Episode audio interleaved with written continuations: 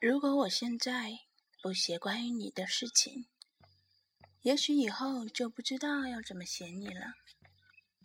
每次我看着你的大眼睛，还有巧克力色的瞳孔，就想起我们在西塘的两天，雨下的梧桐树，挂着红色灯笼的长巷，起烟的河面，还有仰着头在发呆的你。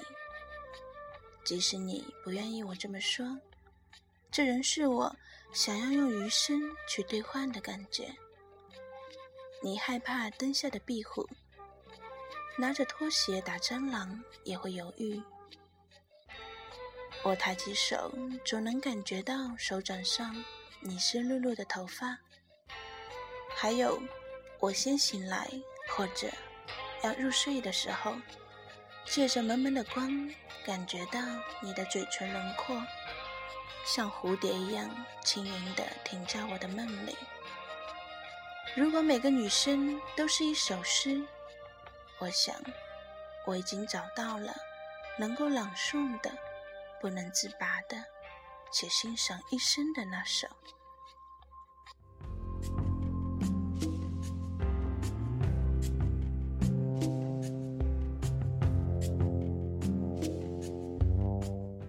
即便我们现在没有完全经历过，也永远不会了解的。除了爱情，便是生死的壮丽。因为害怕一切开始，于是想要对你保持着秘密的心动。你第一次若有所思的看着我，睫毛长长的伸展着，眼角尖锐，瞳孔变成了深棕色。那时候。我从来没有想过有一天会与你开始什么，即便开始，我也不奢望我们能够读懂。对你，我保留了多少爱意？我会怕你老，怕你病痛，怕你身上发生无法预料的事情。虽然我无法一直保护你，但是当那些我们不能拒绝的事情发生时，我必然第一个替你承受。过去喝多了，走在街上，总会觉得全世界都是我的。后来你跟我说，你也是这样想的。我们总是异口同声的说一句话，你说，每次听到我与你说了一样的话，总会觉得惊喜。我想。命运待我不薄，他赠我一个不用太多解释便轻易获知我想法的白羊座。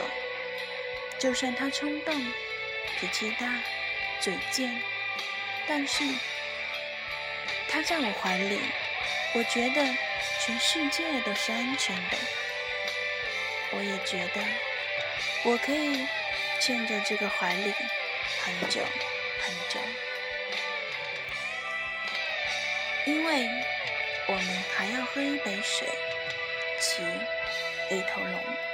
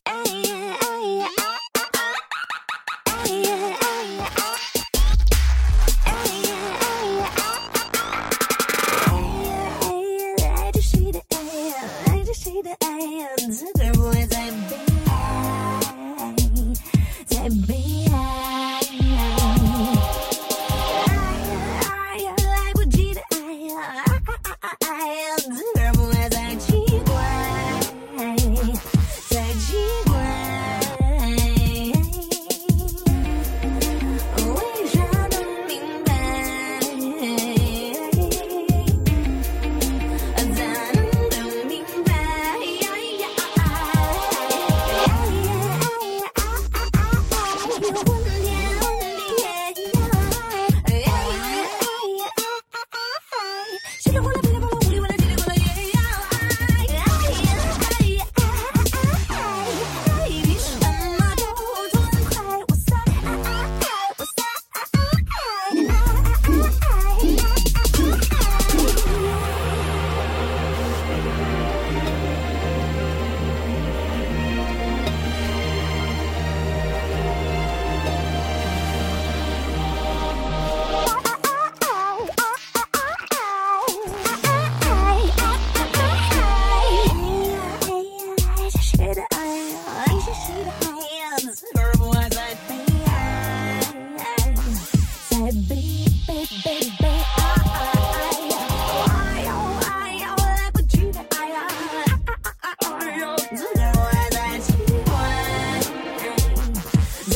it.